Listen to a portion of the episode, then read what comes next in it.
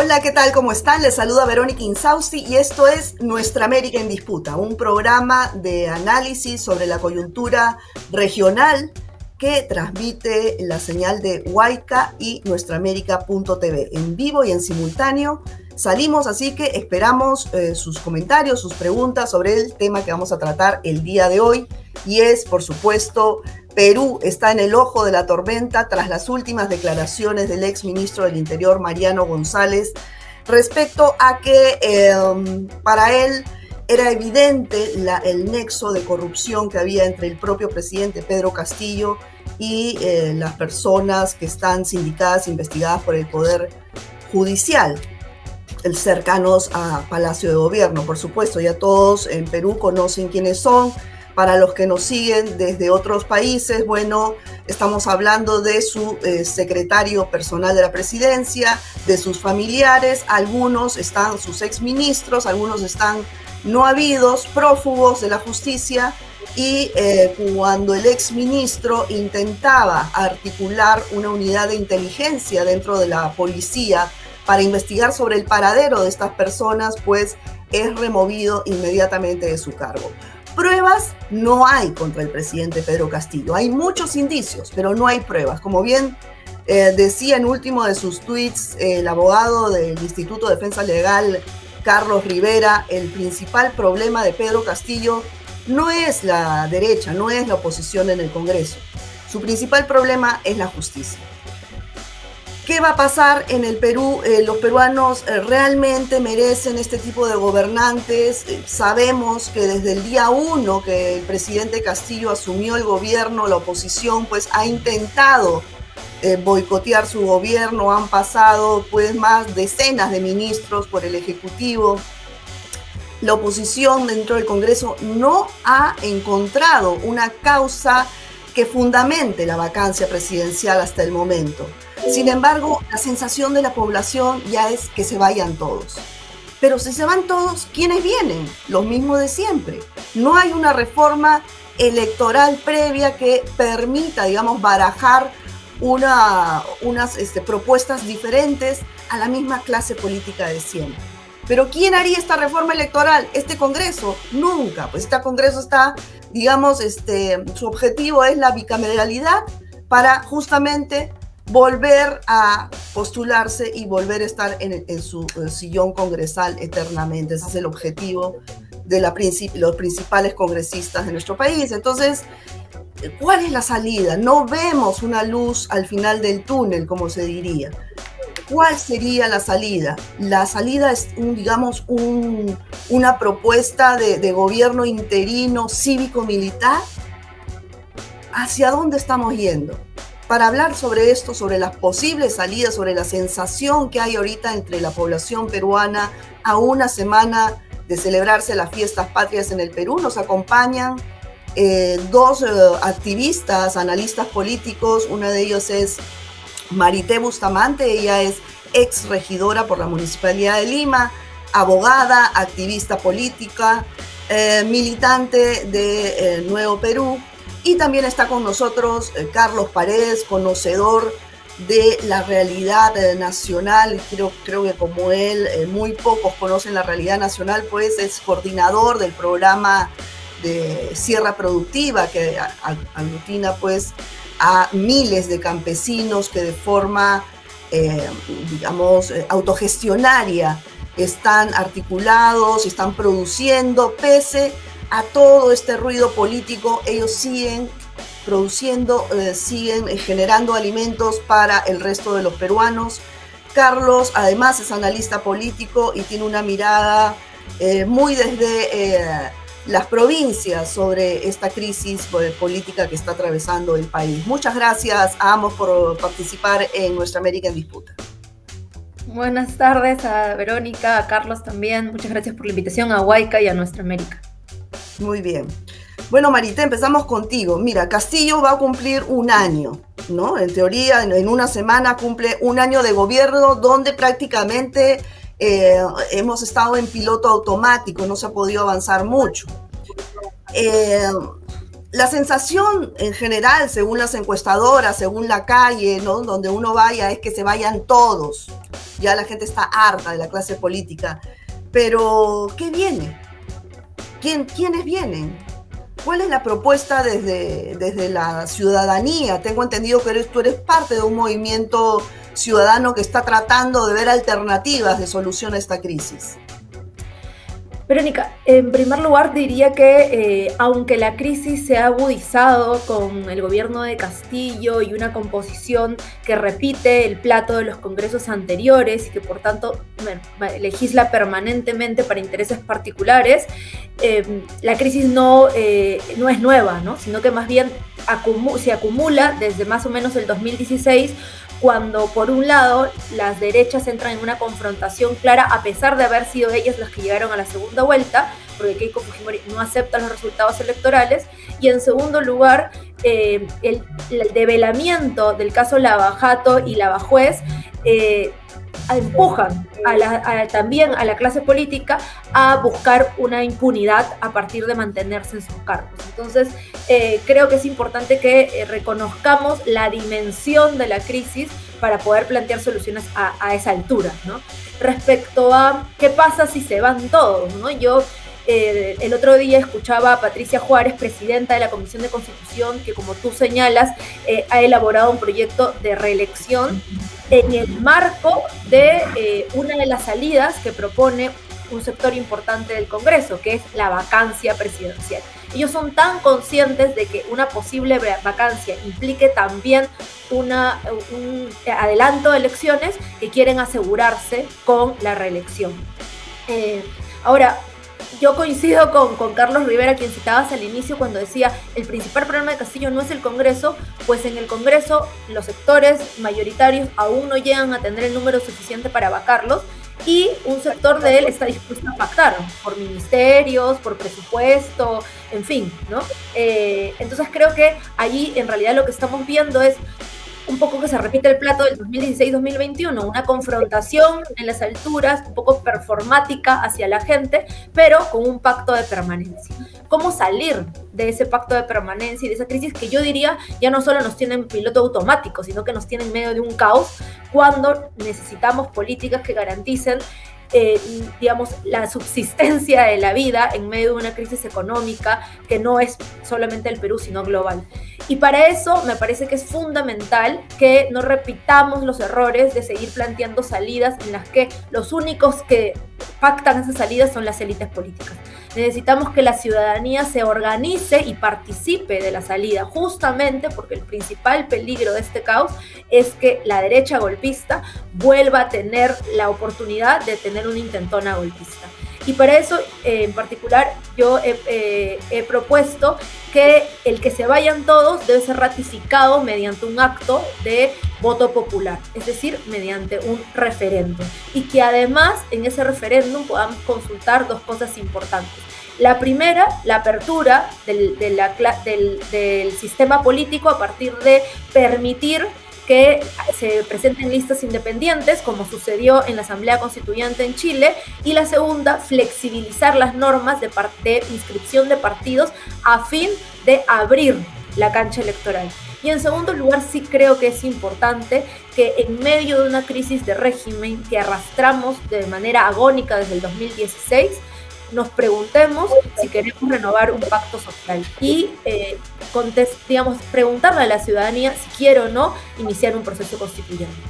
Claro, claro, lo ideal es, como tú dices, un referéndum, pero el tema es con eh, la eh, institucionalidad tan alicaída que, que, se tiene en el Perú, ¿quién va a convocar un referéndum en esta situación?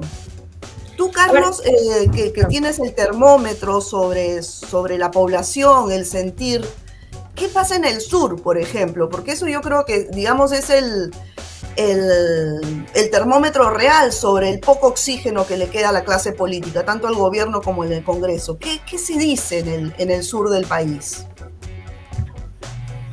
Verónica y Marité, un, gran gusto poder dialogar con ustedes. Eh, bueno, yo partiría de poder ubicar el momento concreto que estamos viviendo en el sentido de que lo que ahora está, digamos, haciendo explotar la situación es el hecho de una flagrancia cometida por el presidente de la República eh, para cometer un, delito relativo a la obstrucción de la justicia. Eh, digamos, la salida del ministro del Interior tiene que ver con el hecho de que el ministro del Interior tramitó una decisión tomada por la Fiscalía de Nación que ha constituido un grupo especial que se encargue de investigar todo lo relativo a la corrupción que está calificada como que está ejercida por una banda de delincuentes que está prohibida por el presidente de la República. Esa comisión especial ha, ha señalado la necesidad del nombramiento de uno, dos, tres, cuatro personas que son personas que habían sido retiradas por el gobierno Castillo y que son las que tienen la más alta calificación en la persecución de delitos de alta complejidad. Estamos hablando del personaje que ha liderado la percepción del delito que trajo ante el país el tema lavajuez. Es decir, consiguió toda esa información y ha sido quien ha piloteado este proceso. Castillo lo sacó y ahora lo están reponiendo. Entonces, el delito o el pecado de González ha sido aceptar esa decisión tomada por la fiscalía. Y entonces, al actuar como respuesta a eso, el presidente Castillo ha cometido un delito. Por tanto, me parece que ahora el tema ya no está en la esfera de que si Castillo sale por una demanda de que renuncie, es decir, una decisión propia, o si está porque camine una fórmula tipo vacancia, sino creo que eh, la pelota se ha colocado en la cancha del Poder Judicial. Y ahora está en curso la posibilidad de que Castillo sea, eh, sea digamos, eh, suspendido en sus funciones e incluso pueda ordenarse sobre él una prisión preventiva. Yo creo que por ahí puede haber una salida de eh, cómo, eh, digamos, acaba Castillo en el gobierno. Y creo que él mismo se ha puesto la soga al cuello. Porque en realidad el factor implosión que hay en el gobierno es de nota. O sea, tiene prácticamente mes a mes eh, una suma de autogoles que está llevándolo a su pro deterioro y en este caso ya prácticamente poniendo la cabeza eh, en la, digamos, en la posibilidad de que le sea cortada.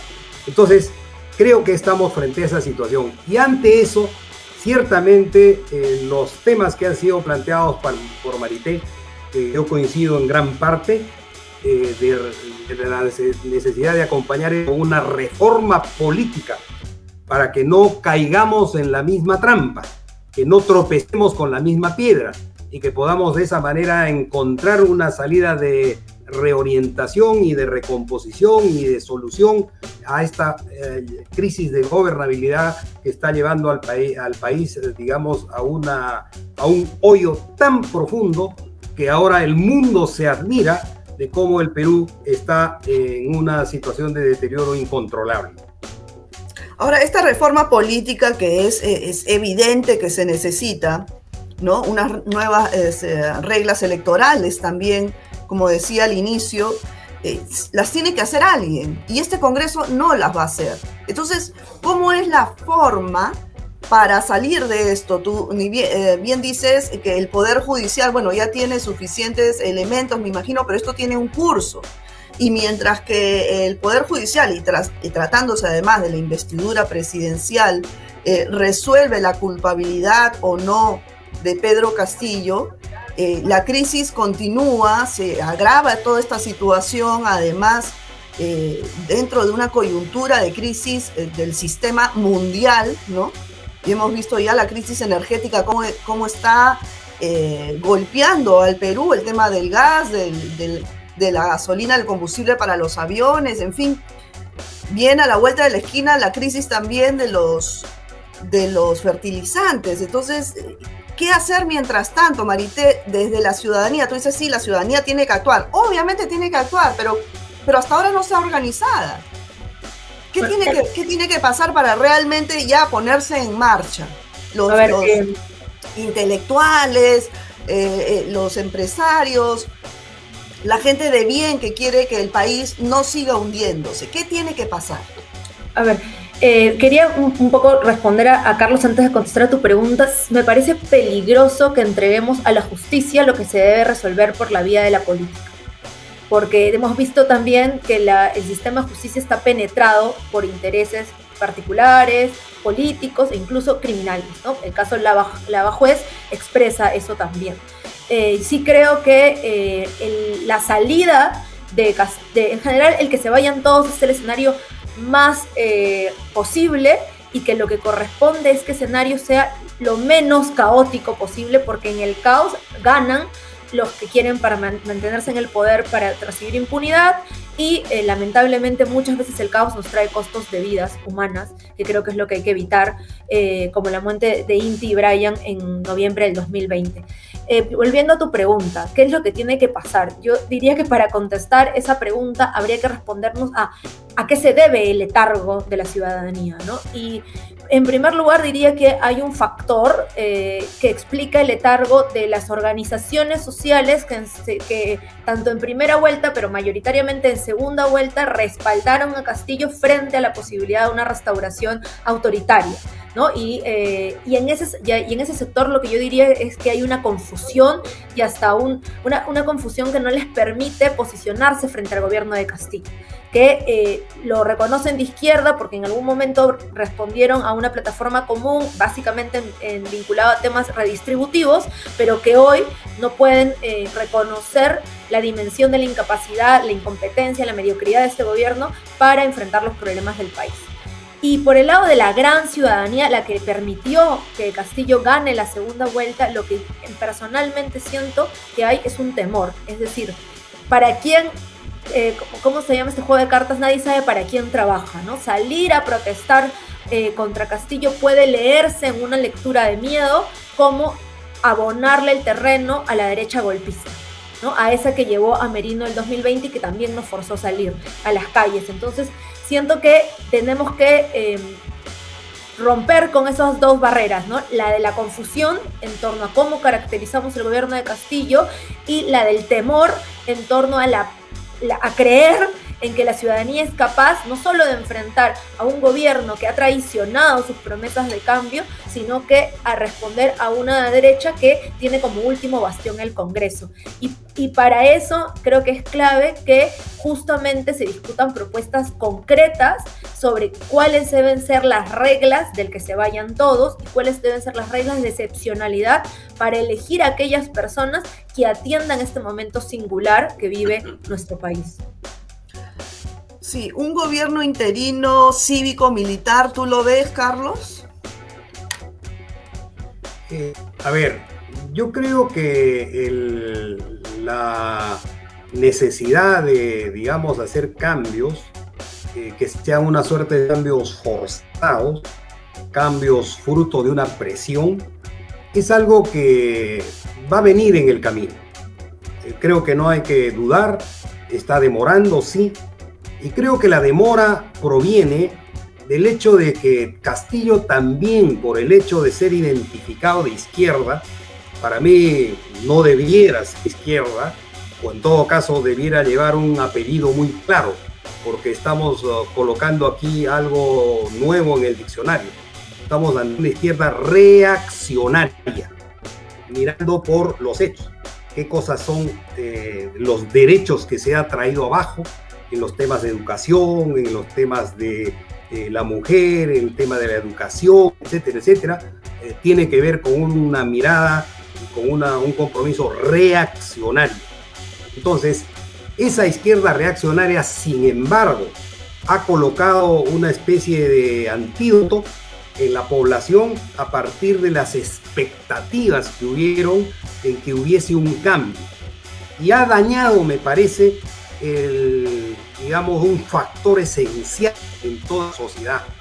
Es, eh, digamos, eh, la capacidad de indignación ante los acontecimientos de menor caladura han habido, este, digamos, reacciones bastante fuertes del movimiento social. Por ejemplo, el que se hayan tirado abajo el SUNED, o el caso de conocerse vía audios, el hecho de la repartija de dinero no está teniendo como contrapartida esa capacidad de indignación de la población. Pero creo que esto está en tránsito. Por ejemplo, este último paro agrario que ha habido ha sido liderado por ah, agraristas que eh, se han colocado en confrontación con el gobierno. El gobierno a través del ministro Alencastre ha tenido una reunión con organizaciones agrarias donde no han estado los convocantes del paro. Sin embargo, han llegado a la firma de un acta de alguna manera a las propuestas hechas por quienes lideran el paro. ¿Qué quiere decir eso? Que hay quienes están confrontados y hay quienes respaldan al encastre aunque toman distancia de Castillo. Y yo creo que el siguiente paso es que todos estén en la confrontación, porque digamos así más o menos está transcurriendo el salir de la, de la, burbuja esta que llevó a, que, a tener un respaldo por el solo hecho de la proveniencia de los orígenes de Castillo. Pero eso se está agotando y por esa razón... Bueno, definitivamente Pedro Castillo ha sido eh, la persona que terminó de enterrar las expectativas de la izquierda en el Perú, por lo menos por un corto y mediano plazo. Eh, creo que la ciudadanía tiene una sensación de que la izquierda llegó al poder y no hizo nada, ¿no? Y, vemos lo que vemos.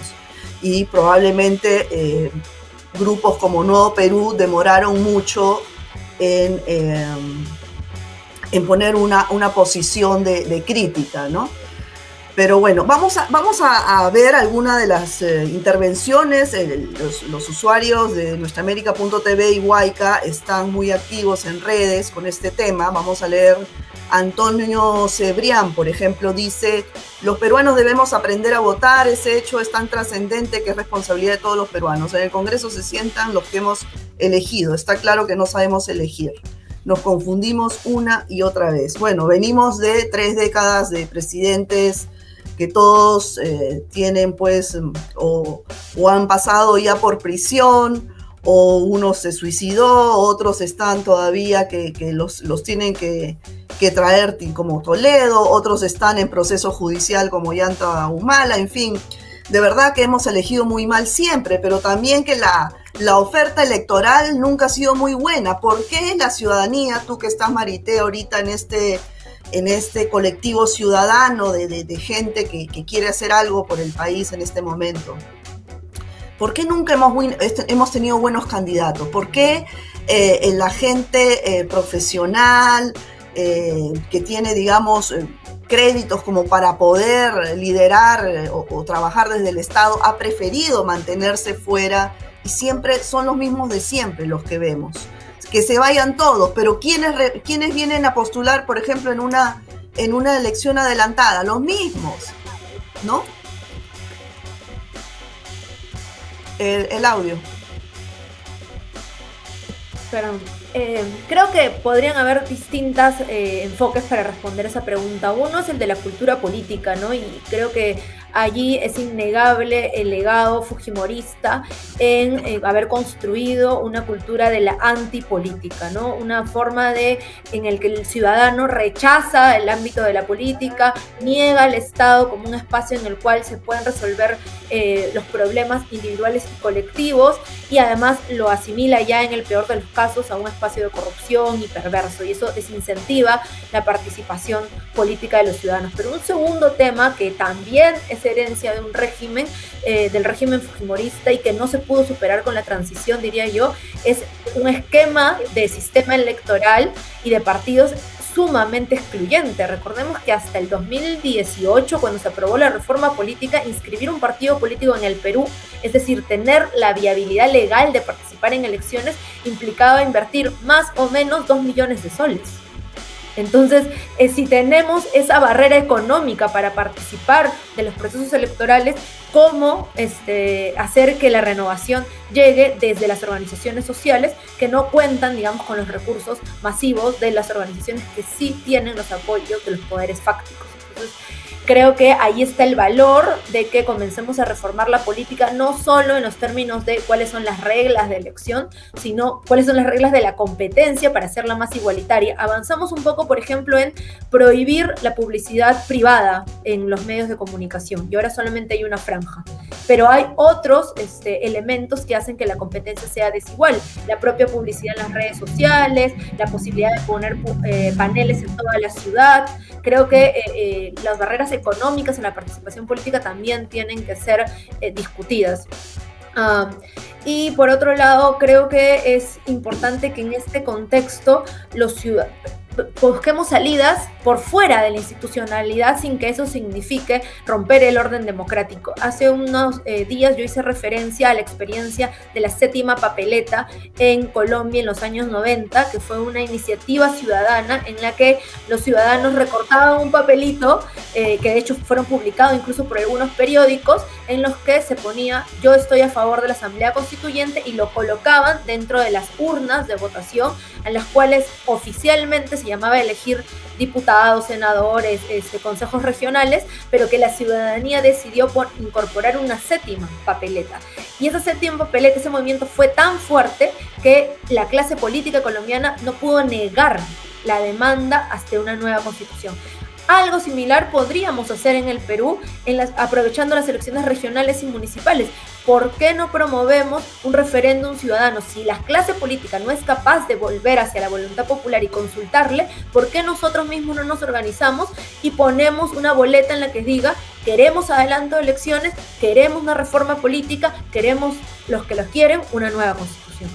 Sí, bueno, sería una buenísima idea, ¿no? Ojalá que, ojalá que se pueda difundir esta propuesta. Me parece muy buena idea.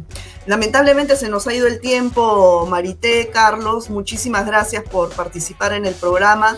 Eh, seguramente los vamos a tener pronto nuevamente por aquí. Muy amable, gracias. Gracias a ustedes. Muchas gracias. Un abrazo. bueno, esto ha sido todo por hoy. Espero que les hayamos podido dar un poquito más de luces sobre alternativas de salida a esta eh, crisis política en el Perú. Espero que se encuentren bien nosotros nos vemos en una siguiente emisión de Nuestra América en Disputa. Chao, cuídense.